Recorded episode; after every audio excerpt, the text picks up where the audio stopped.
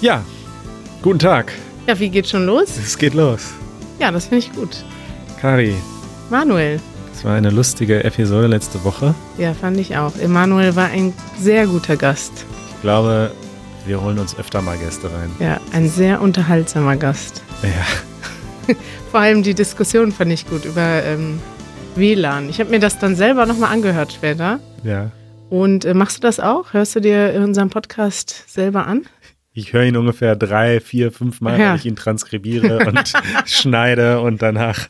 Doofe. Frage. Ja, Also ich höre mir ihn tatsächlich wie einen Podcast an, weil ich will mal so, ich will mal einfach hören, wie wir so klingen. ja. Und ich habe äh, mich dabei erwischt, dass ich selber mehrfach laut gelacht habe, während ich in der U-Bahn saß. Das ist ein gutes Zeichen. Ich habe auch schon Feedback von Freunden bekommen, die auch gelacht haben. Ja, Das ist gut. Ja, wir haben auch, äh, apropos Feedback, äh, ein Audio-Feedback bekommen über Oh ja? unsere Website easygerman.fm. Wollte ich dir mal kurz vorspielen. ja, Hallo Kari und Manuel, ich heiße Steven und komme aus Australien. Ich habe nach der ersten Folge angefangen, ein Feedback zu schreiben, bin aber nicht dazu gekommen, es zu senden. Nun, nach drei Folgen kann ich ehrlich sagen, dass diese meine Lieblings-Chat-Show ist, die ich mir anhöre. Ich habe eure Diskussion über Klimawandel und auch eure Diskussion über Ordnung und Organisation sehr genossen. Interessant sind auch eure ehrlichen Einblicke in den deutschen Charakter. Ich denke, die Länge des Podcasts ist genau richtig und für mein Niveau finde ich die Geschwindigkeit, mit der ihr sprecht, in Ordnung, ebenso wie die Deutlichkeit. Das Vokabeltool auf dem Coverart ist großartig, obwohl ich normalerweise beim Fahren zuhöre, aber es ist immer noch gut zu wissen, dass es da ist, wenn ich es brauche. Alles Gute und vielen Dank für eure gute Arbeit. Ja, vielen Dank, Steven. vielen Dank, Steven. Das aus ist ja super. Australien für dieses schöne Feedback. Ich bin total überrascht, dass uns jemand so ein nettes Feedback schickt. Ja, also man merkt, ähm, wir Und- bekommen viel Liebe von unseren Zuhörern. Das, Ja, und Steven, dein Deutsch ist äh, ausgezeichnet. Ja. Also du sprichst ja sehr gut. ja. Er hat nochmal eine E-Mail hinterhergeschickt, dass er es abgelesen hat und Oh, das ist okay. Das ist in Ordnung. okay. Das- Aber du hast es ja selbst geschrieben und eine sehr gute Aussprache.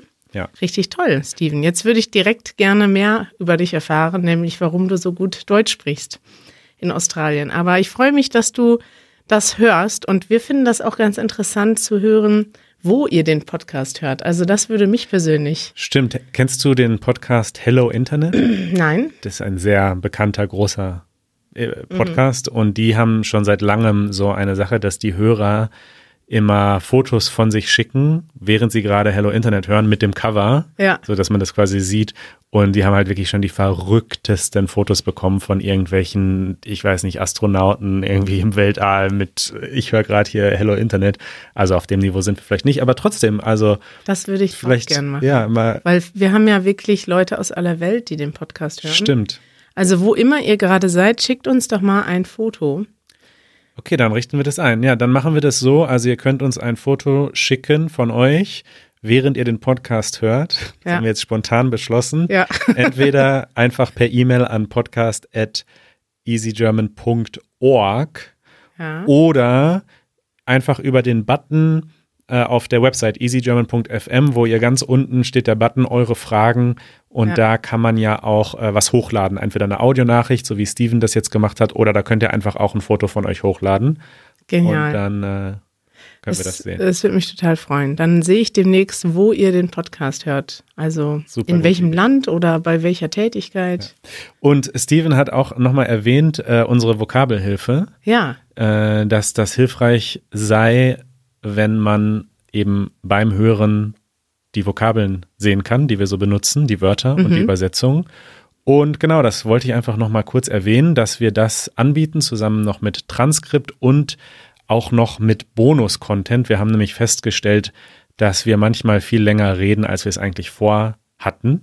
viel zu lange. Letztes Ja. Mal haben wir äh, fast doppelt so lange geredet. Ja, genau. Und wir müssen dann ab und zu ein bisschen rausschneiden, weil wir eigentlich die Folgen so ungefähr eine Stunde lang halten wollen. Aber wenn ihr uns unterstützt auf Patreon, wenn ihr ein Easy German Mitglied werdet mit zwei Dollar pro Woche, dann haben wir beschlossen, bekommt ihr nicht nur das Transkript und äh, die Vokabelhilfe, sondern in Zukunft auch ein bisschen Bonus-Content, also alles, was wir so rausschneiden. Bei der letzten Episode mit der Emanuel, ich weiß nicht, ich glaube, du hast dir den Bonus-Content noch nicht angehört, weil ich den erst später fertig gemacht habe. Nein. Da ja. gibt es auf jeden Fall auch noch ein, zwei sehr lustige Momente, die ich rausschneiden musste, weil sie auch vielleicht nicht ganz jugendfrei waren, aber die sind dann bei den Was, Habe ich die schon wieder vergessen? Die hast du, ja, das kann sein. Sag mal ein Stichwort. Äh, das Stichwort ist sich anfassen. Oh. ja, das höre ich mir dann nochmal an. Genau, also wie gesagt, ähm, hier ein bisschen Werbung sozusagen, aber wir, ja, also ähm, diese, diese Patrons, diese Mitglieder von uns, die machen das hier eigentlich alles erstmal überhaupt möglich und deswegen freue ich mich sehr zu sehen, dass viele von euch das jetzt schon machen und äh, alle anderen ähm, natürlich ist das komplett freiwillig und wer das einfach nicht braucht oder einfach diese zwei Dollar nicht übrig hat, ist überhaupt kein Problem. Dafür machen wir den Podcast kostenlos. Aber alle die, die zwei Dollar übrig haben, würde ich mich super, super freuen, wenn ihr euch das einfach überlegt, äh, ob ihr uns damit unterstützen wollt und diese Zusatzfeatures haben möchtet. So. Das wäre toll. Thema der Woche. Manuel, was ist denn das Thema heute? Und zwar, das Thema ist äh, die Servicewüste Deutschland. Und ich habe mal ein bisschen recherchiert. Servicewüste, das ist ein Begriff, der wurde erfunden oder geprägt 1995 von einem Unternehmensberater, Hermann Simon. Ja. Und ja, eine Wüste, du hast witzigerweise im letzten Podcast über Wüsten gesprochen, Ja. in Namibia, allerdings echte Ja. Wüsten. Und Servicewüste, also in einer Wüste gibt es ja nicht so viel. Es gibt vielleicht viel Sand, Ja. Aber sonst gibt es nicht so viel. Und Servicewüste Deutschland bedeutet, es gibt in Deutschland nicht so viel Service. Das Also, ist interessant ja. und ich höre das gerade zum ersten Mal, dass dieser Begriff schon ja, 95, über 20 Jahre alt ist. Na, schon fast 30 Jahre alt. Ja. Mal kurz nachrechnen. 25 Jahre. Ähm, das äh, finde ich sehr überraschend, weil das ist immer noch ein Begriff, den wir in ganz Deutschland, würde ich mal behaupten, verstehen und benutzen.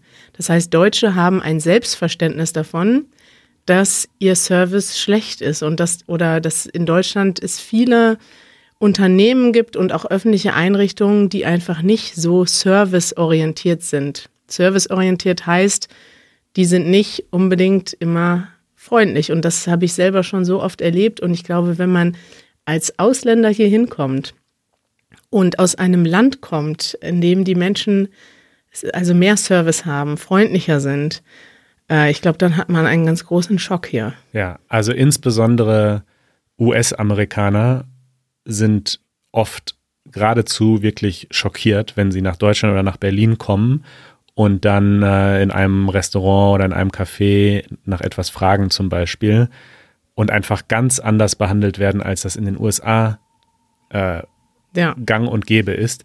Und ich habe einen Artikel gefunden, ein, ähm, ja, eine Meinung, wie nennt man das? Ein, Kommentar. einen Kommentar von deutschewelle.com. Äh, mein Deutschland immer noch eine Servicewüste. Und da werden so ein paar Szenarien aufgezählt oder ein paar ähm, ja, konkrete Situationen. Und bei jeder dieser Diskus bei die, jeder dieser Situationen muss ich sagen, das ist mir haargenau auch schon so passiert. Also zum Beispiel, du gehst in einen Laden in Deutschland, in ein Geschäft und du möchtest etwas fragen und hast einfach das Gefühl, du störst. Ja. Du bist derjenige, der jetzt hier nervt, weil er eine Frage hat und die, die Verkäuferin oder der Berater muss jetzt deinetwegen aufhören, mit seinem Kollegen zu sprechen und Ja. muss dir jetzt eine Frage beantworten und du nervst einfach gerade. Und das ist so ein Gefühl, was man super oft vermittelt bekommt. Oder man stellt eine Frage, das ist hier der zweite Punkt, ich fasse das so ein bisschen zusammen mal. Äh, du stellst eine sehr konkrete Frage und bekommst dann so eine super allgemeine Antwort. Also das Beispiel, was sie jetzt hat, du fragst in einem Schuhgeschäft, haben sie den Schuh auch noch in der und der Größe? Und statt zu sagen, ja, haben wir oder nein, haben wir nicht, ist die Antwort, alles, was wir haben, liegt hier. Das ist super normal. Und es ist so, okay, also meine Aufgabe ist es jetzt, hier alle Schuhe durchzusuchen Ja. und zu gucken. Also es ist doch, ja. Äh, und warte, wollte noch zwei, drei andere erwähnen. Mm, Und dazu haben wir übrigens, wir haben äh, letzte Woche über die Videos gesprochen, die wir mit Emanuel gemacht haben. Zu dem Thema haben wir auch noch ein Video gemacht und das heißt Culture Shocks in Berlin. Ja. Äh, Easy German Nummer 241. Ja. Das werden wir euch mal verlinken. Und da spielt nämlich Emanuel diesen Deutschen, der kein Servicebewusstsein hat. Ah, ja, ja.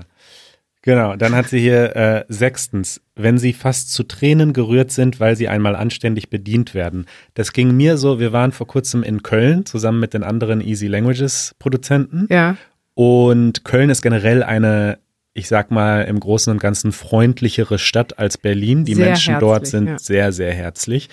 Äh, und dann waren wir aber in einem Restaurant, äh, das war ein Vietnamese, glaube ich, äh, ein vietnamesisches Restaurant. Und die äh, Kellnerin dort war so unglaublich lieb und nett und freundlich und hat sich so noch dafür interessiert, warum sprecht ihr alle unterschiedliche Sprachen und so weiter. Und ich war wirklich so, wow, wir waren in einem Restaurant und wurden gut bedient und habe dann gleich irgendwie das doppelte Trinkgeld gegeben, wo wir gleich noch drüber reden. Und das ist halt auch so ein Effekt, so ein, so ein, ja, sie schreibt das hier, also das wäre in anderen Ländern ganz normaler Service. Ja. So, dass man ein bisschen Ja. Smalltalk auch macht und dass man einfach nett und, und in, wenn das in Deutschland passiert, dann ist man gleich so mega geflasht einfach. Und das ist interessant, weil ich glaube, dass in Deutschland Berlin und Köln schon die großen Extreme sind. Ich glaube, Berlin, Ostdeutschland sagt man generell und Norddeutschland sagt, sagt man generell sind eher die unfreundlicheren Gegenden und Süddeutschland und Westdeutschland sind ein bisschen freundlicher. Also man hat so im, im Ruhrgebiet, im rheinischen Gebiet um Köln herum, aber auch in, in Baden-Württemberg, in Bayern, da hat man einfach mehr, man macht mehr Smalltalk, äh, Ja. man unterhält sich mehr mit Fremden, man hat auch mehr Servicebewusstsein. Oder man ist einfach so im Ruhrgebiet, da redet man einfach mit jedem. Da gibt es nicht so viel Klassenunterschiede und so wie in anderen Städten, finde ich immer. Und das ist mir so krass aufgefallen. Wir kommen aus Berlin und in Berlin ist das wirklich so, wenn du einen echten Berliner hast, also wir können froh sein, dass in, in Berlin die meisten Restaurants von Ausländern geführt und gegründet werden, Ja. weil wenn du echte Berliner hast, die sind richtig unfreundlich manchmal und du kommst wirklich irgendwo rein und denkst, du hast schon was falsch gemacht. Du wirst sogar korrigiert, wenn du irgendwie etwas bestellst bei einem Restaurant oder so, dann wird dir doch mal, wird das nochmal einfach, statt dass sie sagen, ja, danke oder gerne oder bringe ich sofort, wird dann einfach nochmal das wiederholt, was du gesagt hast, aber so wie es auf der Karte steht. Oder sowas ähnliches. Oder du wirst einfach, ja, einfach freundlich, unfreundlich bedienen. Und du musst dich quasi als Kunde anstrengen, dass du bedient wirst. Und in Köln waren wir dann und wir sind dann nur ja zum Supermarkt gegangen und zum Vietnamesen am ersten Tag. Und im Supermarkt, die Verkäuferin, die hat gelächelt, als sie mein Geld einkassiert hat und hat dann noch irgendwas gefragt, so ja, alles gut heute oder so. Und ich dachte, was, was? Und dann noch in so einem rheinischen Dialekt, so richtig herzlich, hat die Ja. nachgefragt. Und ich habe mich so gefreut. Ich fühlte mich sofort zu Hause und ich glaube, wenn ich aus Berlin wegziehen würde, ich mag die Größe in Berlin, aber Köln wäre die andere Stadt in Deutschland, wo ich gerne leben würde. Ja, und man gewöhnt sich ja auch daran in Berlin und man weiß ja auch, dass die Leute, also die Berliner sind keine schlechten oder unhöflichen Menschen. Es gibt eben nur so diese Einstellung, dass man sozusagen im Service jetzt nicht groß sich anstrengen muss, höflich zu sein. Ja. Einen letzten Bereich wollte ich noch ansprechen, der steht nicht so explizit hier mit drin, glaube ich, ähm, aber Telefonsupport. Also wenn du irgendwo anrufst, das ist wahrscheinlich auch in anderen Ländern, ja, es ist, glaube ich, generell ein Phänomen, dass Menschen, die Telefonsupport leisten, äh, oft auch eben nicht besonders gut bezahlt werden, leider, und dass sich das dann manchmal auch widerschlägt. Aber trotzdem, ich habe schon öfter auch zum Beispiel amerikanische Firmen angerufen Mhm. und dort ist es einfach Standard, dass man super nett behandelt wird und auch wenn man vielleicht nicht zum Ziel kommt und nicht eine Lösung präsentiert bekommt für das spezifische Problem, Ja. einfach sehr respektvoll und sehr, hey, kann, hast du noch eine andere Frage? Kann, Ja, und auch So. einfach empathisch. Leute Empathisch. sagen, I, I'm sorry oder sowas. Genau. Sowas sagt in Deutschland da nie finden wir jemand. bestimmt eine Lösung, lass uns doch mal schauen zusammen. Ja. Und ich habe gerade äh, tatsächlich auch äh, im Rahmen von Easy German, wir haben ja eine neue Website und da gab es ein paar technische äh, Dinge mit unserem Domain-Hoster. Ich nenne ich nenn den jetzt einfach mal. Ja, ich schmeiß den mal unter den Bus äh, Strato äh, angerufen. Also, sowas habe ich noch nie erlebt. Äh, die, war, die waren so unglaublich unfreundlich und haben so abgeblockt. Also ich habe einen etwas gesagt, wo sie dann dachten, dass es sozusagen nicht bei ihnen läge, das Problem, sondern bei unserem anderen Hoster, den wir noch haben, ja. was am Ende gar nicht so war, aber ich habe das nicht so richtig gewusst in dem Moment und sie haben dann einfach, also der Typ, mit dem ich telefoniert habe, hat so abgeblockt und hat gesagt, nein, da können wir nicht helfen, das ist nicht unsere Verantwortung, nein, da können wir auch nicht helfen. Und ich habe dann noch mehrmals gefragt, ob er mir bitte vielleicht erklären kann, was denn genau sozusagen der Bereich ist, bei dem sie helfen. Nein, nein, können Sie nicht helfen. Ja. Und dann habe ich dann noch gefragt, ob er mich mit jemand anderem verbinden kann oder vielleicht mit seinem Vorgesetzten, dass ich dann nochmal nachfragen kann. Und hat er einfach gesagt nein und hat einfach aufgelegt. Das er hat einfach aufgelegt. Das ist so während, krass, wir, ja. während ich noch sprach sozusagen. Der hat einfach aufgelegt. Das ist so unhöflich, das kann man sich gar nicht vorstellen in anderen. Und dass das eine Firma und man muss sagen, wir haben da unglaublich viele Domains gehostet. Also wir, wir, wir zahlen denen viel Geld jeden Monat. Ja und dass die sich das erlauben können, solche Leute anzustellen und, und da kein Qualitätsmanagement zu machen, ja, also ich war wirklich schockiert. Ich saß da wirklich, wusste gar nicht, was ich machen soll. Ich habe dann später nochmal angerufen, äh, als ich dann ein bisschen besser recherchiert hatte. Der zweite, mit dem ich dann telefoniert hatte, also erstmal habe ich dann das Gespräch angefangen und habe erstmal gefragt, man wird ja immer gefragt, ob sie das äh, Gespräch für Qualitätssicherungszwecke mitschneiden dürfen. Ja. Und erstmal habe ich Ja gesagt dazu und dann habe ich gefragt, ob ich das Gespräch auch mitzeichnen darf, aus Qualitätssicherungsgründen, weil man darf äh, keine Gespräche aufzeichnen, ohne vorher zu fragen. Das ist illegal. Ja. Aber wenn man fragt und ein Okay bekommt, darf man das machen. Und ich wollte das dann auch mal aufzeichnen zur Sicherheit. Äh, hat er gesagt, nein, das dürfen wir nicht. Also habe ich es nicht aufgezeichnet. Aber er hat sich dann, also ich glaube, das war so mal, ich habe damit schon zu verstehen gegeben, ja. dass es beim letzten Mal nicht so gut lief. Und insofern war der zweite Mensch, mit dem ich telefoniert habe, zumindest sehr freundlich, ja. konnte mir aber leider auch nicht helfen. Okay, also das ist so. Und, äh, aber das ja. Krasse ist wirklich, ich habe das auch schon so oft erlebt. Also das überrascht mich überhaupt nicht. Ich habe schon so oft irgendwo angerufen mit einem Problem und die Menschen sind überhaupt nicht, äh, also die, es ist ja eigentlich deren Job, Probleme zu lösen und dafür zu sorgen, dass sich der Kunde wohlfühlt. Also es geht ja um Kunden, die da was kaufen wollen. Ja. Und ich muss sagen, das Einzige, was so ein bisschen sich verbessert hat in der letzten Zeit oder in den letzten Jahren, ist, dass man jetzt sich im Internet beschweren kann.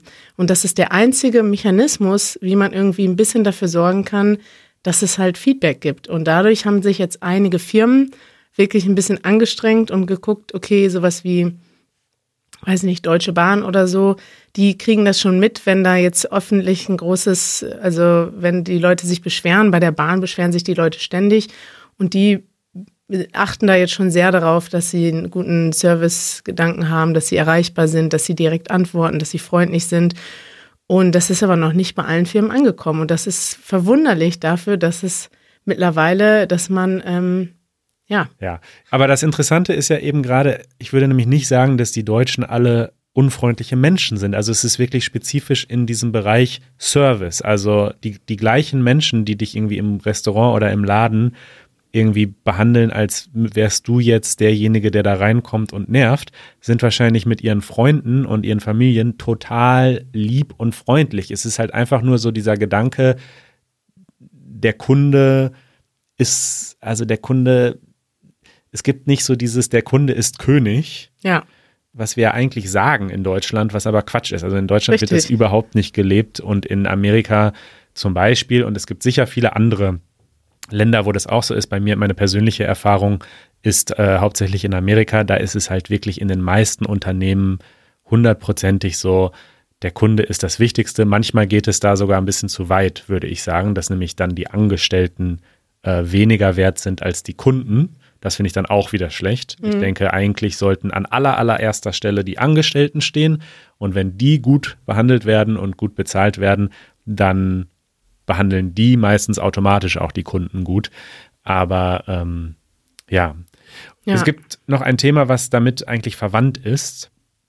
Denn was oft als Erklärung für dieses Phänomen gegeben wird, gerade das Phänomen, dass in Amerika der Service so gut ist, ja. ist, das Trinkgeld. Ah. Weil die Argumentation ist, dass äh, in Amerika man als Kellner zum Beispiel so einen geringen Stundenlohn kriegt Mhm. und deswegen eigentlich fürs Trinkgeld arbeitet. Also man muss sich sehr anstrengen und guten Service machen, damit man ein hohes Trinkgeld gibt, weil man sonst nicht genug verdient und deswegen ist der Service so gut. Wie sinnvoll dieses Argument ist und wie viel das wirklich damit zu tun hat, weiß ich nicht und sei Ja. mal dahingestellt.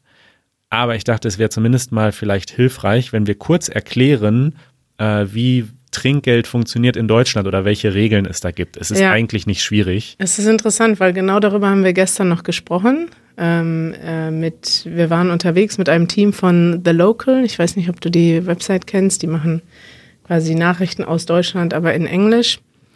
Ähm, und wir haben ein Video gedreht und da war auch eine junge Dame dabei aus den USA, die das eben erzählt hat, dass sie gesagt hat, sie hat, glaube ich, in da, wo sie im Service gearbeitet hat, vier Dollar oder so pro Stunde bekommen und das Hauptgeld durch Trinkgeld bekommen. Und wenn du nicht freundlich bist, kriegst du halt kein Trinkgeld. Und das Ja. leuchtet mir sofort ein. Dann wiederum habe ich gedacht, aber in Deutschland kriegst du ja halt auch Trinkgeld. Es ist aber tatsächlich nicht so, wir haben ja schon mal ein Video dazu gemacht, ähm, es ist optional und gerade deshalb würde ich immer denken, dass man sich doch ein bisschen anstrengen muss. Also, weil es eben nicht erwartet wird, wie in den USA. Zum Beispiel in den USA musst du irgendwie 15, 20 Prozent Trinkgeld geben und in Deutschland hängt das wirklich vom Service auch noch ab, ob die Leute Ja. Trinkgeld geben. Ich glaube halt in den USA, ich weiß, ich bin mir da nicht ganz genau sicher, wie es funktioniert, aber ich weiß zum Beispiel, dass es in zumindest einigen Staaten in den USA eine Minimum Wage gibt, also einen Mindestlohn. Mhm. Den darfst du aber quasi unterstreiten unter, äh, Schreiten. als Arbeitgeber, wenn sozusagen davon auszugehen ist, dass der erreicht wird mit dem Trinkgeld. Das Aha. heißt, die Menschen erreichen überhaupt nur den Mindestlohn, wenn sie auch das Trinkgeld bekommen, was zu erwarten ist. Das wär, ist ja aus unserer Sicht eine Schweinerei. Ja, weil in Deutschland äh, eine Kellnerin oder ein Kellner vielleicht jetzt nicht besonders gut bezahlt ist, aber sagen wir auch ohne Trinkgeld den Mindestlohn bekommt oder ein, ein, ein, ein normales Gehalt bekommt. Und das Trinkgeld, das sagt ja auch schon irgendwie so der Name, das ist eben ein zusätzliches Geld, was man bekommt, von dem man sich vielleicht ein Getränk abends nochmal holen kann. Also das ist nochmal so ein Bonus, aber das ist nicht ein Teil des Gehaltes. So. Ja. Und ähm, ich glaube, du hast recht, in Deutschland ist es optional, aber ähm, es, es ist in einer anderen Groß Größenordnung als in den USA. Also in den USA geht es irgendwie so los bei 15 Prozent, aber man kann auch 20 oder 30 Prozent geben, wenn es guter Service war. Während in Deutschland, ja, es gibt auch Leute, die geben gar kein Trinkgeld, wenn sie sagen, ich habe nicht viel Geld oder ich fand den Service nicht so gut. Ich gebe eigentlich schon immer Trinkgeld im Restaurant oder im Café. Wie machst du das und wie viel gibst du? Äh, ich finde das interessant, weil wir haben auch ein Video darüber gemacht äh, neulich und Menschen auf der Straße gefragt. Und tatsächlich habe ich, ich gebe, glaube ich, immer Trinkgeld. Ich fühle mich schlecht, wenn ich kein Trinkgeld gebe. Aber das kommt auch daher, dass ich so viel gereist bin. Und in anderen Ländern, also ich glaube jetzt außer, weiß nicht, wo gibt man denn gar kein Trinkgeld? Ich glaube in, in Japan, in den wenigsten Ländern gibt man gar kein Trinkgeld. Und ich bin das einfach schon so gewöhnt, dass ich Trinkgeld gebe, so dass ich das Gefühl habe, in Deutschland mache ich das auch immer. Aber mir ist aufgefallen, dass das nicht alle Deutschen machen und schon gar nicht ältere Leute. Also ich glaube, dass das sich in der Generation so ein bisschen geändert hat. Und ich dann, wenn ich irgendwie, ähm, ja, wenn ich mit Leuten unterwegs bin, die äh, über 50 sind, sage ich mal, ich dann eher mehr Trinkgeld gebe als die, also meine Ja. Eltern zum Beispiel. Wie viel Trinkgeld gibst du denn in einem Restaurant zum Beispiel? Ja, ich versuche immer 10 Prozent zu geben. Ja. Ja. Ich gebe auch meistens so ungefähr 10 Prozent. In diesem Artikel, ich habe noch einen Artikel von Trip Savvy, den verlinken wir. Ja. Da ist schön beschrieben ein Phänomen, was mir gar nicht so bewusst war, aber was wirklich wahr ist. In Deutschland ist es ja so, dass du um die Rechnung fragst, also sie kommt nicht automatisch, sondern du bittest um die Rechnung, Ja. was ich auch gut finde, dass sie nicht einfach sagen, du jetzt zahlst du mal, weil wir haben beschlossen, dass jetzt vorbei ist dein Essen. ähm, aber dann sagst du die Rechnung und dann kommt der oder die Kellnerin mit der Rechnung, sagt dir den Betrag und dann bezahlst du aber direkt. Also der Kellner bleibt dort am Tisch stehen und bezahlt direkt. Ja. Das heißt, du musst dann, du siehst dann den Betrag, der auf der Rechnung steht Ja. und musst dann sofort entscheiden und ausrechnen, wie viel Trinkgeld Ja. du gibst. Und wenn du jetzt nicht so ein Mathe-Genie bist, ist das manchmal schon so, da muss man so, ähm, äh, okay, dann machen Sie ähm, 18 bitte. Und ich habe da schon mehrfach, glaube ich, zu viel oder zu wenig Ja. Trinkgeld gegeben, einfach weil ich zu blöd war, 10 Prozent so unter Druck auszurechnen. Ja. Was auch Ja. ein bisschen peinlich vielleicht ist, aber es ist halt, wenn die halt irgendwie kommen und sagen, ja, 15,47 Euro oder so, und dann denkst du, ja, gebe ich jetzt 17 oder 18, was ist Ja, jetzt 20 ist zu viel, genau. 16 ist zu wenig. Oder richtig blöd ist das, wenn das so eigentlich, du kaufst nur einen Kaffee für, sagen wir mal, äh, 2,50 Euro oder so. Und dann denkst du, oder 2,20 Euro und dann denkst du irgendwie, ist jetzt drei, ist jetzt vielleicht so. Also, weißt Ja. du, man will ja auch nicht irgendwie sagen, ja, ich gebe 2,60 Euro, also so irgendwie so einen bescheuerten Betrag. Ich finde das auch total doof, dass das nicht irgendwie geregelt ist, weil es ist interessant, es ist schon in Deutschland unterschiedlich zwischen den Generationen, glaube ich, dass das so ist. Es ist auch ein bisschen von Stadt zu Stadt vielleicht noch oder vielleicht von der Region ein bisschen unterschiedlich, von Restaurant zu Restaurant. Kann es auch sein, dass man in so einem, ich glaube, so in modernen, hippen Restaurants geben die Leute eher Trinkgeld, weil die internationaler sind, in so Ja. traditionellen deutschen Restaurants vielleicht eher weniger. Und ich finde das total stressig, vor allem auch, weil einem, also erstmal hat man den Stress, dass man sofort bezahlen muss und rechnen muss. Und es gibt ganz viele Kellner, finde ich, die das auch, die dir signalisieren, ob sie zufrieden sind mit dem Trinkgeld Das oder nicht. stimmt, das ist auch was sehr Deutsches. Du siehst Und- ihn dann am Gesicht an, Ja, finde ich nie in Ordnung, dass du mir nur so wenig Ja. Trinkgeld gibst. Und ich hatte das schon ganz oft, dass du dann, ähm, auch dass ich mit Leuten unterwegs bin, auch dass ich mit Menschen unterwegs bin, die nicht aus Deutschland kommen, die das nicht wissen.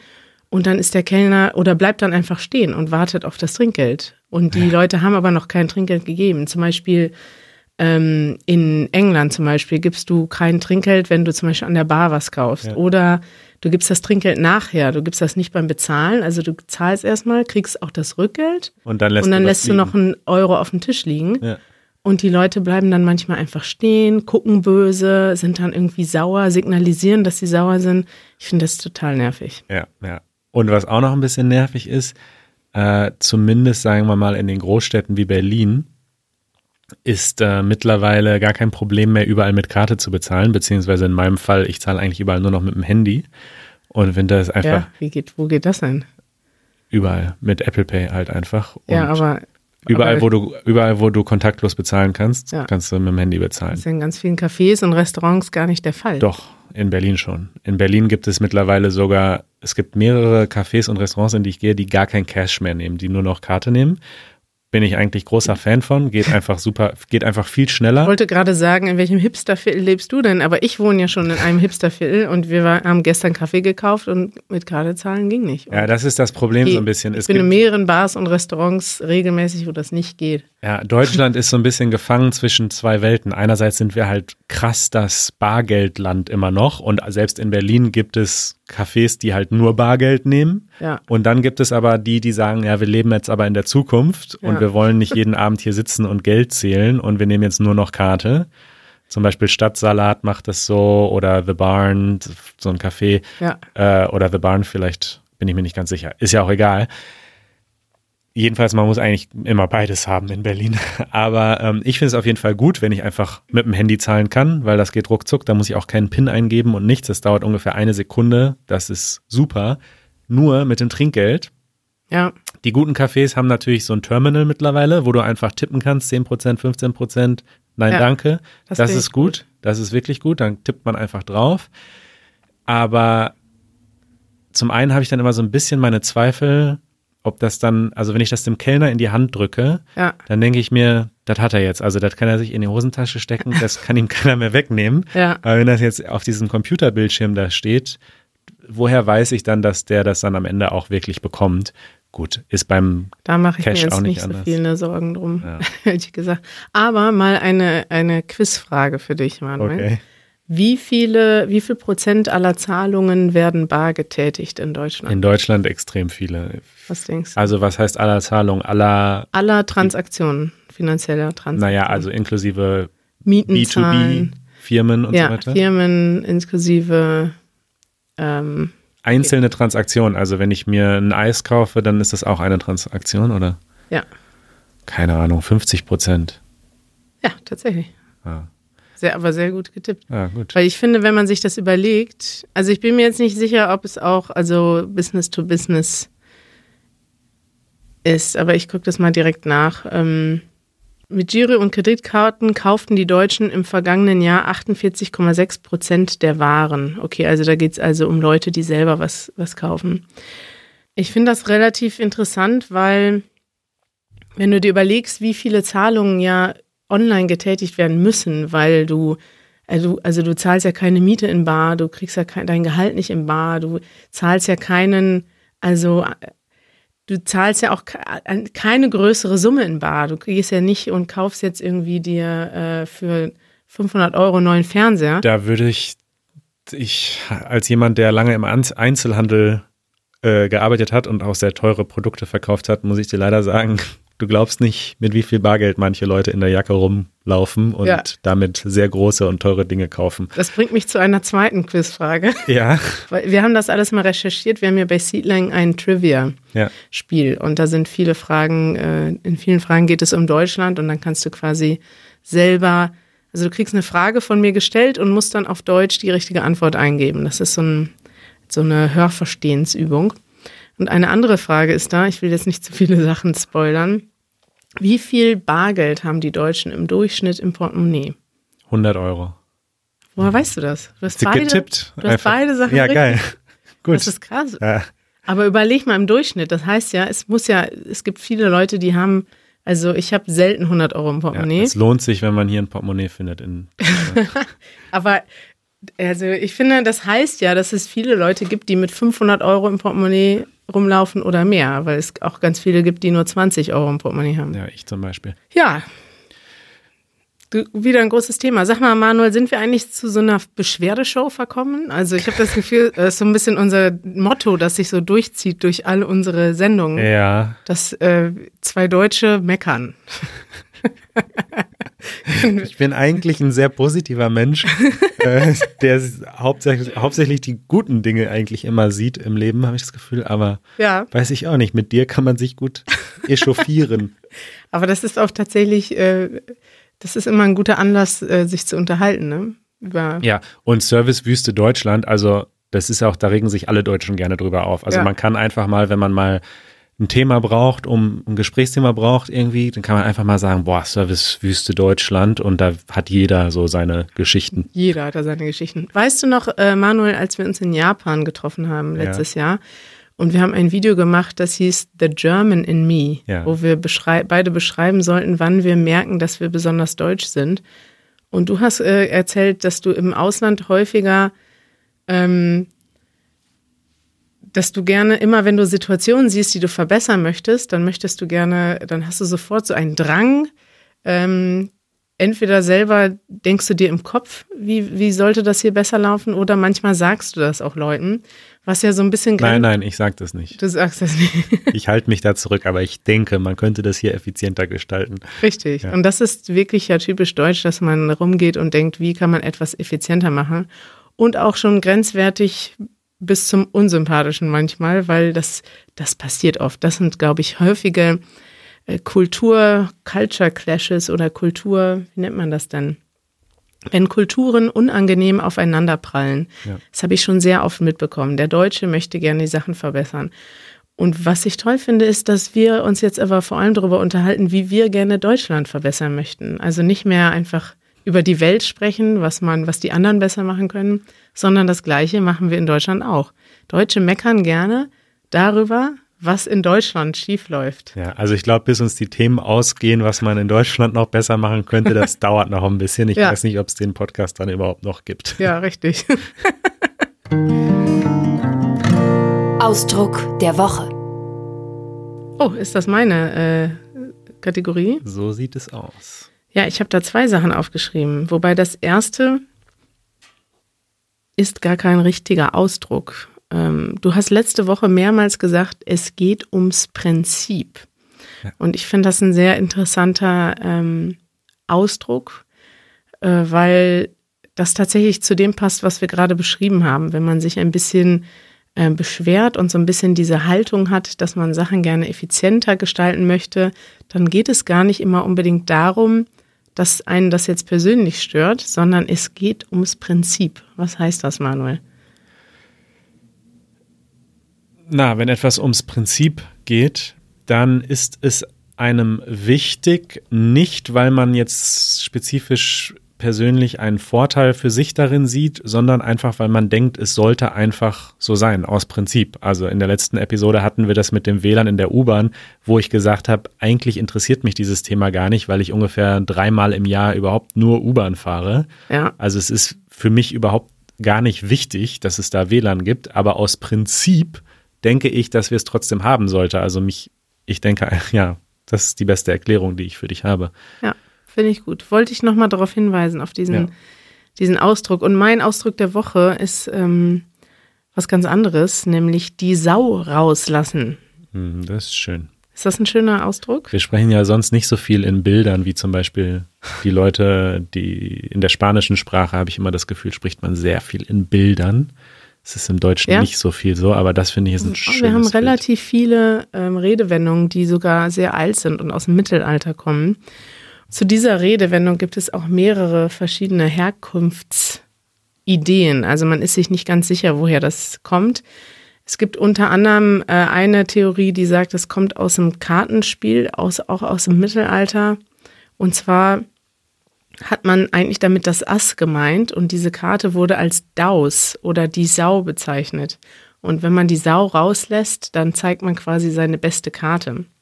Eine andere Erklärung sagt allerdings, dass es tatsächlich um Säue, also um Schweine, eine Sau, eine Sau ist ein weibliches Schwein geht. Und zwar nach einer durchzechten Nacht im Mittelalter haben Studenten in Heidelberg auf dem Weg nach Hause die Türen von Schweineställen, an denen sie vorbeikamen, geöffnet und somit die Sau rausgelassen. Und dann gibt es da noch so ein, zwei andere Theorien. Die Sau rauslassen heißt im Prinzip, dass man sich ähm, dass man sich daneben benimmt oder dass man ein bisschen exzessiv feiert. Würdest du das auch so bezeichnen? Ja, ich hatte immer das Bild im Kopf, dass man halt ja wirklich eine Sau aus dem Stall rauslässt und die sich jetzt im Schlamm wälzt und einfach mal richtig äh, äh, ja sich nicht gut benimmt sozusagen ja. und dass wenn man die Sau raus, rauslässt, dann wirft man alles gute Benehmen über Bord und ja betrinkt sich oder macht Dinge, die eigentlich nicht so. Und das wiederum finde ich auch typisch deutsch, dass man so eine, ich glaube, das gibt es in mehreren Ländern, wo es so eine strenge, strikte Gesellschaft gibt und alles vielen mit Ordnung geht. Ich glaube, in Japan ist das auch ein bisschen ähnlich, mhm. dass man im Alltag sehr ordentlich ist und sehr geplant und sehr korrekt. Und ähm, man braucht dann aber so ein bisschen die Zeit, wo man die Sau rauslässt, wo man sich einmal gehen lassen kann, wo man mal die ganzen, ähm, die ganze Ordnung äh, nicht mehr respektiert oder ja vielleicht nicht dran denken muss und machen kann, was man will. Und das ist meistens dann, wenn man betrunken ist. Das passiert dann im Deutschen bei Karneval. Man fährt nach Mallorca. Oder Silvester. Berlin, Silvester, Neukölln. Ich habe in Neukölln früher gewohnt. Ja. In, in Deutschland muss man dazu sagen, ist äh, es erlaubt, dass man selbst Feuerwerk macht. In den meisten ja. Ländern ist es überhaupt nicht erlaubt. Aber in Deutschland kann jeder an Silvester, nur an Silvester ist es erlaubt, aber an Silvester kann man Raketen und sehr laute Böller und Explosionsdinger ja. kaufen. Und die allermeisten Deutschen, ich weiß nicht, was da der Durchschnitt ist, aber es gibt viele Deutsche, die wirklich hunderte Euros ausgeben, ja. nur damit sie an Silvester dann äh, einmal richtig die Sau rauslassen können. Und also in Neu es ist nicht so schlimm in kleineren Orten und auch nicht überall in Berlin, aber in Berlin-Neukölln äh, ist in ganz Berlin. erinnert mich an Krieg. Also in ganz Berlin. Die ja. schießen mit den Raketen auf die Taxis, die dann da noch ja. durchfahren müssen. Also du hast wirklich Angst um dein Leben, weil überall Raketen rumfliegen und Böller und Leute irgendwie Flaschen rumschmeißen und so weiter. Ja. Und es ist halt das Land Deutschland, wo irgendwie die Leute mitten in der Nacht bei Rot an der Ampel zu Fuß stehen bleiben, weil sie so ordnungsliebend sind, ja. die lassen an Silvester mal richtig die, die Sau raus. Ja, völlig krass. Auch bei uns an der Kreuzung, an der Everswalder, denkt man ja auch, das wäre da ein bisschen ordentlich. Das erste Silvester, was ich da mitbekommen habe, war, dass um halb zwölf, also eine halbe Stunde vor Mitternacht, sind 16 Mannschaftswagen der Polizei aufgefahren. 16 Wagen.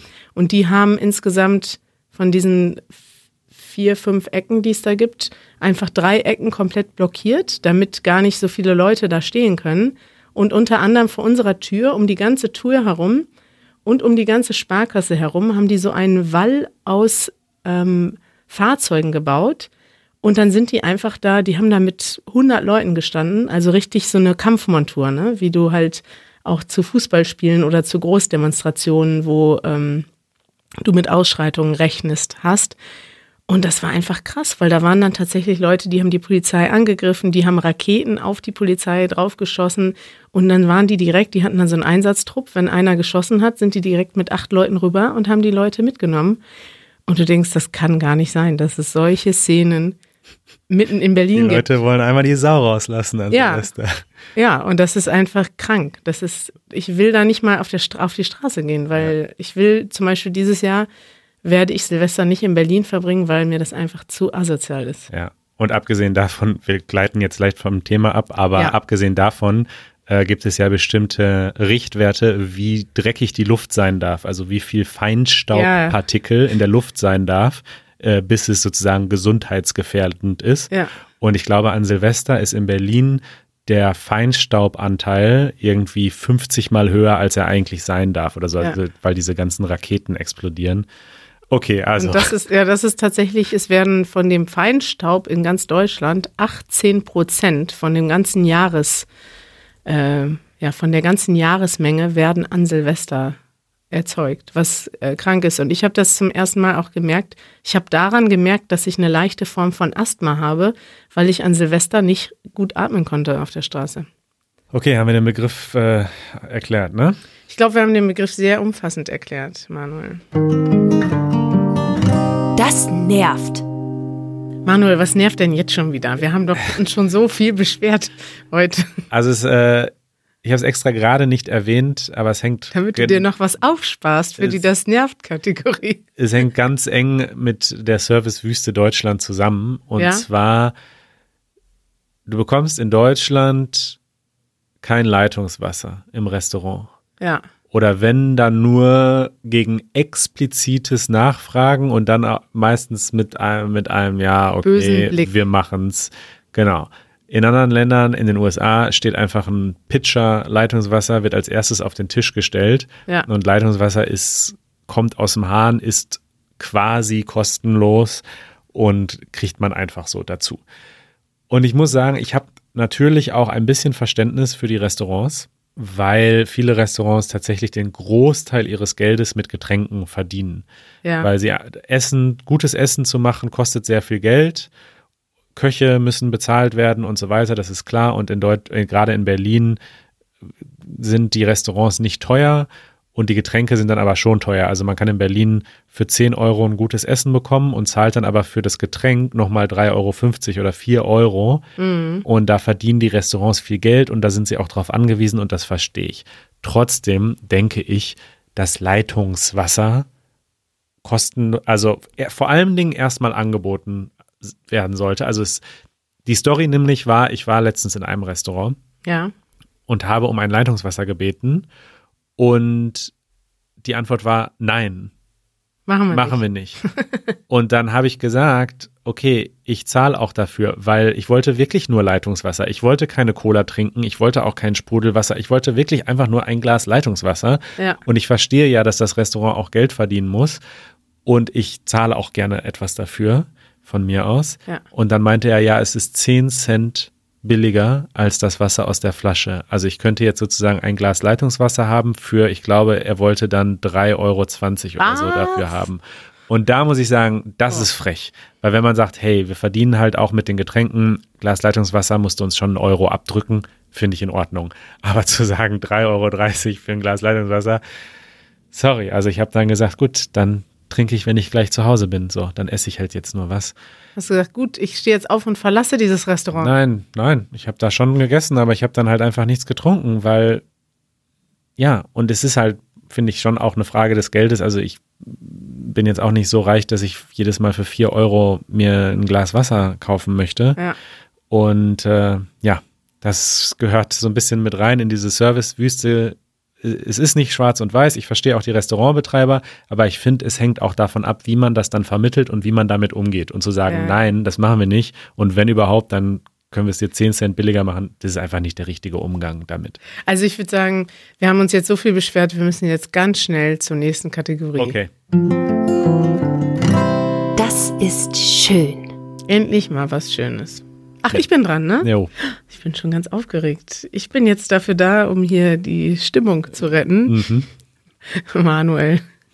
Nicht, dass die Stimmung kippt Ach, und gleich die äh, unsere Zuhörer dann später denken, oh nein, jetzt haben wir nur Negatives gehört. ja. Nein. Das, ich glaube, dass ihr das schon äh, richt, Versteht. richtig einschätzen Ja. könnt, wie wir Deutschen funktionieren. Und dass wir insgesamt sehr glücklich sind mit unserem Land und unserem Leben. Aber halt gerne auch das sollten wir nochmal erwähnen. Wir Ja. sind eigentlich ganz glücklich mit, glücklich unserem, und dankbar.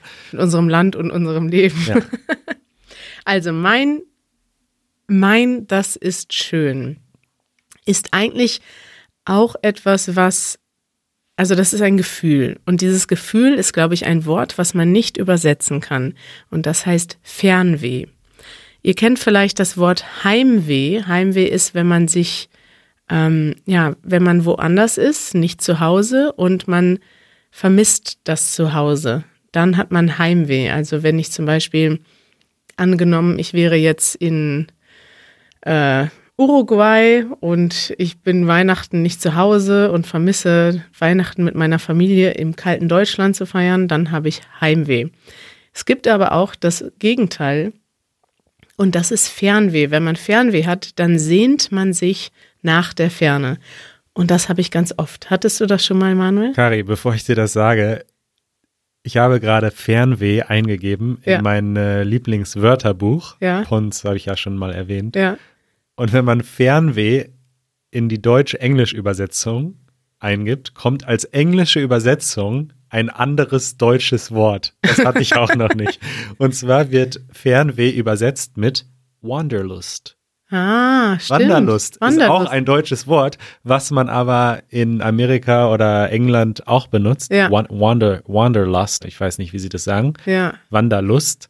Und das ist ja quasi das Gleiche fast. Oder sie Es ist- benutzen ja. es so, wie wir Fernweh benutzen. Ja, interessant, dass es, dass das offensichtlich ein deutsches Wort ist, was es in die ganze Welt geschafft hat. Ja.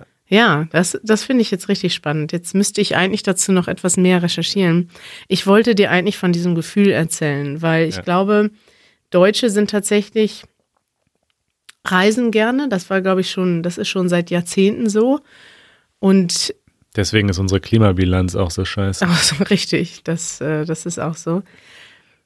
Und das ist, ja, ich weiß nicht. Ich habe immer, ich habe ganz oft das Gefühl, dass ich bestimmte, ich vermisse manchmal bestimmte Orte, wo ich lange nicht mehr war, oder auch Orte, für die ich so eine Art, wie soll man das sagen, so eine Art Heimatgefühl entwickelt habe. Also es gibt einige Orte, die ich einfach kenne, dadurch, dass ich da oft war oder dass ich da positive Gefühle hatte. Und das ist ganz komisch. Das kann zum Beispiel sein, also Namibia ist das zum Beispiel bei mir, da vermisse ich natürlich so ein bisschen die Einsamkeit, ich vermisse die, den Ausblick, das Wetter, aber auch den Humor der Menschen. Es gibt da so einen sehr direkten Humor, man scherzt viel mehr, viel offensichtlicher mit Bildern. In Deutschland ist der Humor immer so ein bisschen um drei Ecken gedacht. Und auch zum Beispiel gegenüber Polen empfinde ich das. Obwohl ich Polen aus meiner westdeutschen Sicht so ein bisschen manchmal ästhetisch als kalt empfinde, weil da die Leute auf der Straße noch weniger grüßen als in Deutschland und es manchmal noch grauer erscheint. Trotzdem habe ich so ein Gefühl, das ich mit Polen verbinde, was so ganz heimlich und herzlich und freundlich ist. Und ich stelle mir dann immer, wenn ich so ein Gefühl habe, gehe ich im Kopf schon reisen.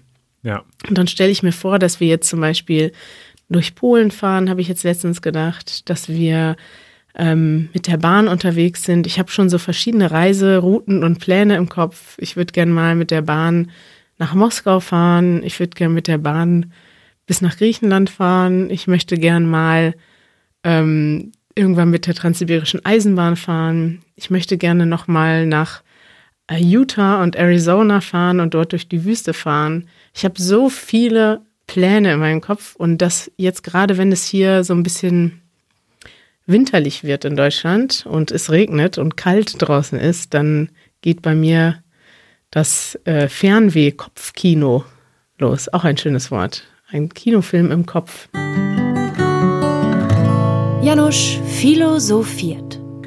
Ja, wir haben jetzt Janusz angerufen und wollen uns heute mal live mit ihm unterhalten. Janusz, ich habe eine Frage an dich. Bist du schon in deinem philosophischen Element? Das bin ich, ja. In meinem Podcast-Element sogar. Oh, im Podcast-Element. Und zwar habe ich mir, also ich habe immer folgendes Problem. Ich beschäftige mich nicht so viel mit Philosophie, ehrlich gesagt, denn dieses Thema ist mir ein bisschen zu ernst. Wie würdest du jemandem begegnen oder was würdest du jemandem raten, der sagt, Philosophie ist ein zu ernstes Thema, damit kann ich mich nicht beschäftigen?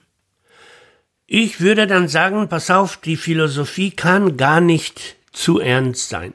Philosophie ist Todes äh. Philosophie ist im Grunde die ganze Zeit sich mit der Tatsache zu beschäftigen, dass wir äh, nicht ewig le leben werden, dass wir irgendwann sterben. Aber unterwegs passieren ganz viele lustige Geschichten zwischendurch. Und das äh, äh, macht den Ernst der Philosophie zwar nicht kleiner, aber es macht das äh, Leben eines Menschen, der sich für Philosophie interessiert, doch äh, etwas breiter. Ja, und heute wollte ich über ein Buch hm, erzählen, was im dritten Jahrhundert geschrieben wurde. Also das waren noch römische Zeiten, aber der, das Christentum hat sich schon ziemlich weit verbreitet. Und es war auch eine Geschichte der Philosophie, geschrieben von Diogenes Laertios. Ähm, und er hatte das Leben und die Ansichten der berühmten Philosophen beschrieben. Aber in dieser Zeit, in diesem dritten Jahrhundert, hat man sich nicht wirklich für die Philosophie interessiert, weil man hatte ja die Religion und der Gott hat schon alles offenbart, was notwendig war, um in den Himmel zu kommen. Ähm, und ähm, die Fragen, die nicht beantwortet wurden, waren dann offensichtlich nicht wichtig dafür. Und so ist dieses Buch voll Anekdoten aus dem, aus dem persönlichen Leben der Philosophen. Ja, da sind na natürlich antiker Philosophen. Äh, und äh, was denn so für Anekdoten? Haben die zu viel getrunken und hatten dann philosophische Eingebungen? Ja, sie waren sehr oft, ähm, also diese Menschen, diese Philosophen waren ähm, schlau und arrogant und selbstbewusst und äh, äh, sehr schlagfertig auch. Was mich ähm, zum Lachen gebracht hat, ist, dass äh, man damals äh, und mit damals meine ich 600 vor unserer Zeit, 600 Jahre vor unserer Zeit. Damals hat man sich schon den mittleren Fingern gezeigt. Und ich fand das äh, erstaunlich. Ich dachte immer, das wäre so eine Art Mode, die aus Amerika kam oder so. Du meinst 600 vor Christus? Ja, ja. Und zwar gibt es da eine Geschichte, ähm, Diogenes, äh, Diogenes äh, erzählte, dass die Menschen sich äh, durch eine Fingerbreite umstimmen lassen. Um, um das zu beweisen, ging er durch den Markt, auf den ganz viele Menschen waren, mit dem kleinen, mit den ausgestretchten kleinen Finger. Und alle waren freundlich und lachten und äh, wunderten, wunderten sich, wie, was der Diogenes da wieder äh, lächerliches anstellt. Aber keiner war sauer. Und dann ist er aber weitergegangen und hat den Mittelfinger ähm, ausgestretcht und alle war, waren sauer. Und das erzählt, solche Geschichten erzählt man sich schon im dritten Jahrhundert und ich fand das sehr witzig. Ich habe übrigens das gerade recherchiert, äh, Janusz, weil ich das dir nicht geglaubt habe. Also ich wollte das nochmal nachlesen. Und tatsächlich, äh, der Stinkefinger, die Schmähgeste, war schon im antiken Griechenland und Rom bekannt. Dort symbolisierte sie als Phallus-Symbol einen irrigierten Penis im Sinne einer sexuellen Konnotierung. Ja, das ist toll. Und äh, sie bezogen sich äh, öf öfters auf den Sex. Zum Beispiel der gleiche Diogenes onanierte mitten in der Menschenmenge auf dem Markt. Und die Leute waren natürlich sauer und machten ihm Vorwürfe.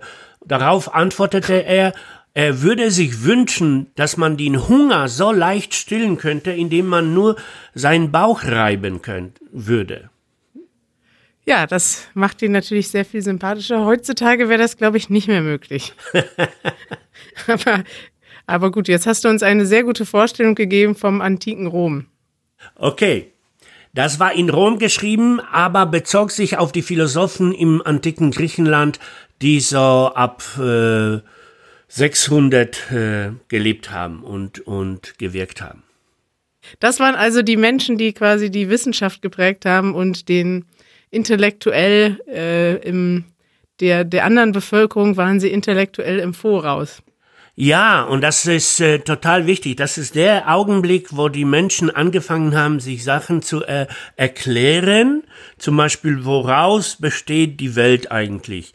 Bis dahin hat man immer die Götter mit eingenommen, mit reingenommen in die Erklärung. Also irgendwo waren irgendwelche Götter, die da Sachen bewirkt haben. Und angefangen mit Thales aus Milet äh, hat man auf diese Götter verzichtet. Man hat nur noch versucht, das rational zu, zu verstehen. Okay, Janusz. Ich würde sagen, das war unser kleiner Exkurs in die Philosophie für diese Woche. Danke, Janusz. Ja, danke. Es hat mir total Spaß äh, gemacht, mit euch zu plaudern und äh, ich freue mich. Empfehlungen der Woche. Manuel, hast du diese Woche eine tolle Empfehlung für uns? Ja, es gibt einen äh, YouTube-Channel, den ich empfehlen möchte, der zwar auf Englisch ist, ähm, und zwar heißt der Geography Now. Den kenne ich. Die machen, die sind relativ groß mittlerweile und die machen echt ein krasses Monsterprojekt schon seit Jahren.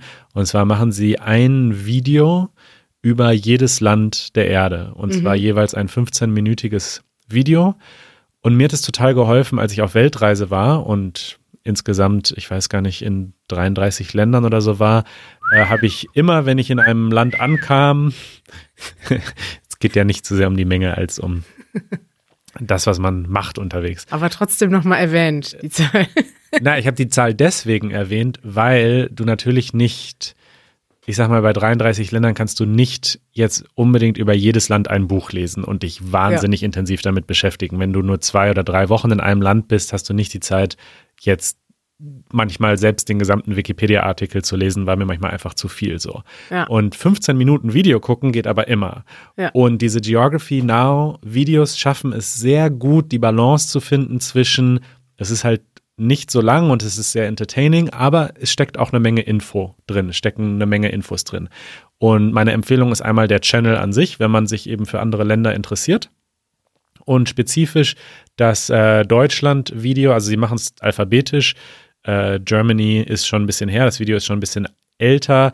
Es stecken auch einige faktische Fehler drin, also sie machen auch nicht alles perfekt, aber das Video gibt schon einen sehr guten Überblick über Deutschland, finde ich. Mhm. Also wenn man vielleicht gerade sich erst anfängt, so ein bisschen zu beschäftigen mit der deutschen Kultur, wenn man noch nie hier war, gibt es einen guten Überblick über das Land, über unsere Geografie, Politik, Kultur.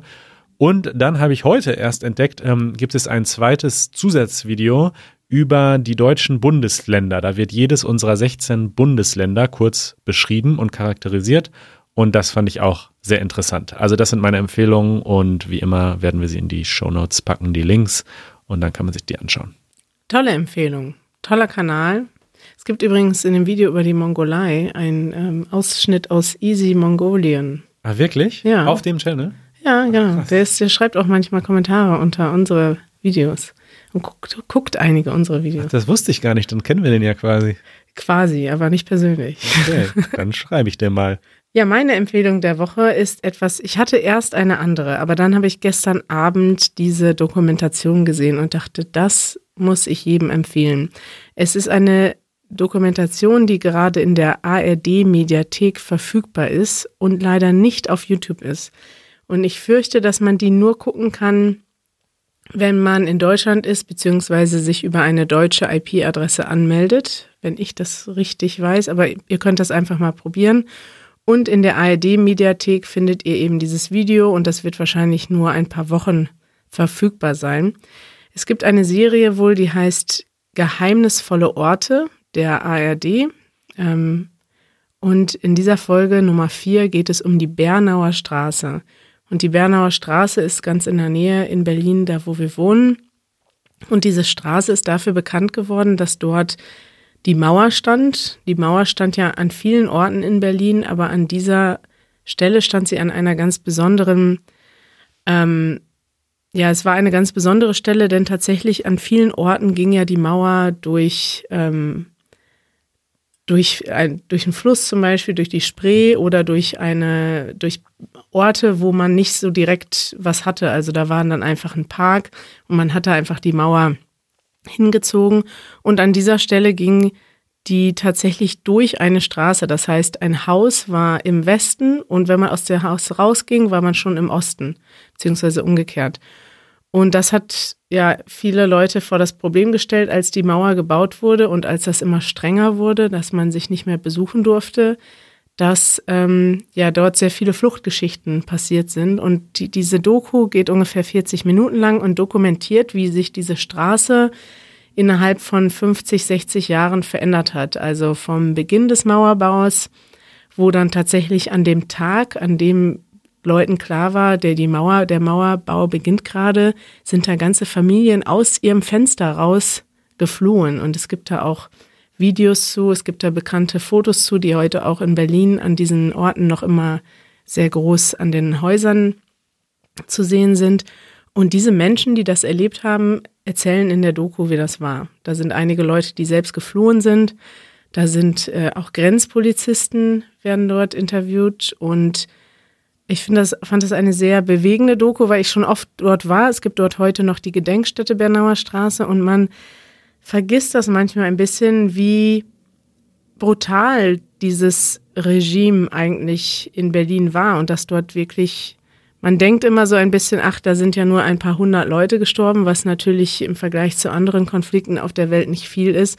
Aber es sind eben direkt dort Menschen erschossen worden, als sie versucht haben, ähm, in die anderen, in den anderen Teil der Stadt zu gehen, um ihre Mutter zu besuchen oder um ja einfach in einem anderen, an einem anderen Ort in der Stadt zu leben. Und das sind ja sehr bewegende Geschichten. Da erzählen dann zum Beispiel auch Menschen, die geflohen sind, dass sie versucht haben, Tunnel zu graben, um ihre Frauen, ihre Mütter äh, mit in den Westen zu holen.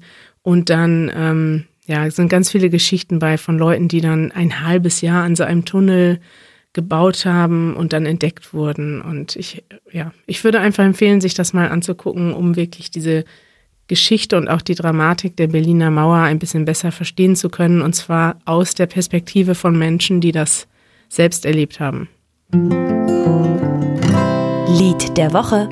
Äh, Kari, wir haben gerade so ein bisschen über das Reisen gesprochen und über Ja. Fernweh. Und ich glaube, wir sind beide Menschen, die gerne reisen, um auch andere Kulturen kennenzulernen und gerade auch mal um eine andere Sprache zu hören und äh, könnte sein, ja. sich mit anderen Dingen zu beschäftigen. Es gibt aber auch viele Menschen äh, in Deutschland, die gerne in den Urlaub fahren, aber eigentlich hauptsächlich, damit sie mal äh, Sonne genießen können und die Sau rauslassen können Ja. um mal anzuknüpfen. Und ähm, die fahren dann zum Beispiel häufig nach Mallorca, hast du vorhin schon erwähnt, oder viele Leute fahren auch in die Türkei. Die Türkei ist ein sehr beliebtes Reiseland.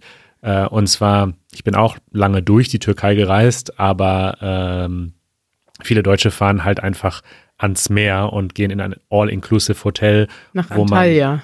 Genau, wo zum Beispiel, wo man schön billig dann den ganzen Tag essen kann und in der Sonne liegen kann. So. Ja. Und das Lied, was ich heute äh, empfehlen möchte, ist von einer jungen Punkband.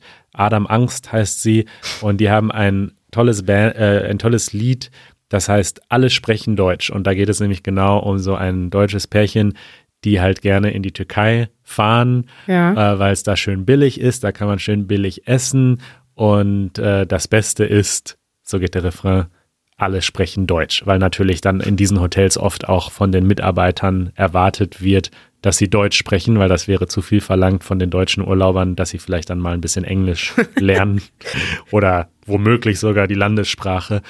Ähm, ja, und das ist ein schönes Punklied und äh, gibt sehr dieses Thema wieder, was übrigens auch in dem Geography Now Video über Bundesländer Ja. äh, wird auch sozusagen Mallorca als 17. Bundesland erwähnt. Da sind auch ein paar Fotos drin mit Deutschen, wie sie da mit ihren deutschen Flaggen am Strand sitzen. Also dieses Phänomen Oh existiert definitiv. Ja. Und in diesem Lied wird es so ein bisschen kritisiert und, äh, und noch dazu musikalisch ein schönes Lied. Ja, das ist tatsächlich, es ist ein Kulturwunder, aber es gibt diese Deutschen, die ins Ausland fahren und dann erwarten, dass man dort ähm, auf Deutsch bedient wird oder mit Deutsch, man mit auf Deutsch sprechen kann. Und ja, da gibt es ganz viele, also ganz viele Destinationen mittlerweile, wo auch viele Leute Deutsch lernen. Ja. Und Für die deutschen Touristen. Die Deutschen, das sind wahrscheinlich, diese Touristen sind wahrscheinlich die, die hier in Deutschland einen scheiß Service machen in ihrer Firma oder in ihrem Restaurant. Die erwarten dann, dass in, in Das in- Spanien oder in der Tunesien Türkei, am Strand. dass da dann Deutsch für sie gesprochen wird. Genau. Sehr gut. Eure Fragen. Heute haben wir eine Frage von Ron aus den USA. Und Ron ist übrigens einer unserer ältesten Patrons. Und ich finde das Wie alt ist er toll. denn? 100 Jahre alt? Der, der ist schon, ich glaube, vier Jahre alt. Also vier Jahre unser Patron. Und ich finde das toll, dass er uns geschrieben hat, denn ich weiß auf jeden Fall, dass er einer der ältesten Patrons ist. Ich habe das nochmal nachgeguckt heute und er ist tatsächlich seit Anfang an dabei und unterstützt uns seit vier Jahren, wenn ich das richtig sehe, über vier Jahre. Danke, Ron, dafür erstmal. Und ich freue mich sehr, wenn wir ähm, ja, Fragen beantworten können, sowieso. Aber wenn die Frage noch von jemandem kommt, der uns schon so lange unterstützt, dann finde ich das noch besonders toll. Ron hat geschrieben, wie weiß man, wann aufgeregt nervous bedeutet, anstatt excited? Und dann hat er noch geschrieben, love the instant vocabulary. Das ist also ein Lob für dich, Manuel. Dein Vocabulary Helper ist sehr populär. Den hast du dir ja selber ausgedacht. Ja, danke. Und das ist tatsächlich eine interessante Frage, denn aufgeregt kann positiv und negativ sein. Und ich würde sagen, dass man das nur aus dem Kontext erahnen kann. Und das ist tatsächlich bei einigen Wörtern so. Ich habe jetzt gerade kein anderes Wort im Kopf, wo das auch Ja. so ist. Aber ich, wir bekommen öfters solche Fragen von Wörtern, die positiv und negativ sein können. Und wenn man den Kontext nicht weiß, dann ist das, ähm, ja, ist das schwierig zu wissen. Also du kannst sagen, ich bin so aufgeregt, gleich muss ich einen Vortrag vor 100 Leuten halten. Und dann meinst du nervös und dann ist das negativ, weil du vielleicht Angst hast, auf die Bühne zu gehen. Aber du kannst auch sagen, ich bin so aufgeregt, gleich kommt unser erster Podcast raus oder gleich ähm, kommt der neue Film, auf den ich mich schon gefreut habe. Und dann bist du aufgeregt im Sinne von exciting oder looking forward oder ja, ich freue mich auf etwas. Und dann gibt es ja auch noch sich aufregen. Wir haben uns heute aufgeregt über die Servicewüste Deutschland. Das wiederum bedeutet Ja. äh, meckern oder sich beschweren. Sich aufregen hat wieder eine andere Bedeutung. Ja. Es hängt einfach sehr stark vom Kontext ab. Ja. Und aufregend zum Beispiel, das Adjektiv ist eigentlich nur positiv, oder? Oder ist das auch? Nee, man kann auch sagen, den Film gucke ich nicht, der ist mir zu aufregend. ja, das ist aber selten. Meistens ist, wenn etwas aufregend ist, Ja. ist es meistens positiv oder spannend oder ja. Ja.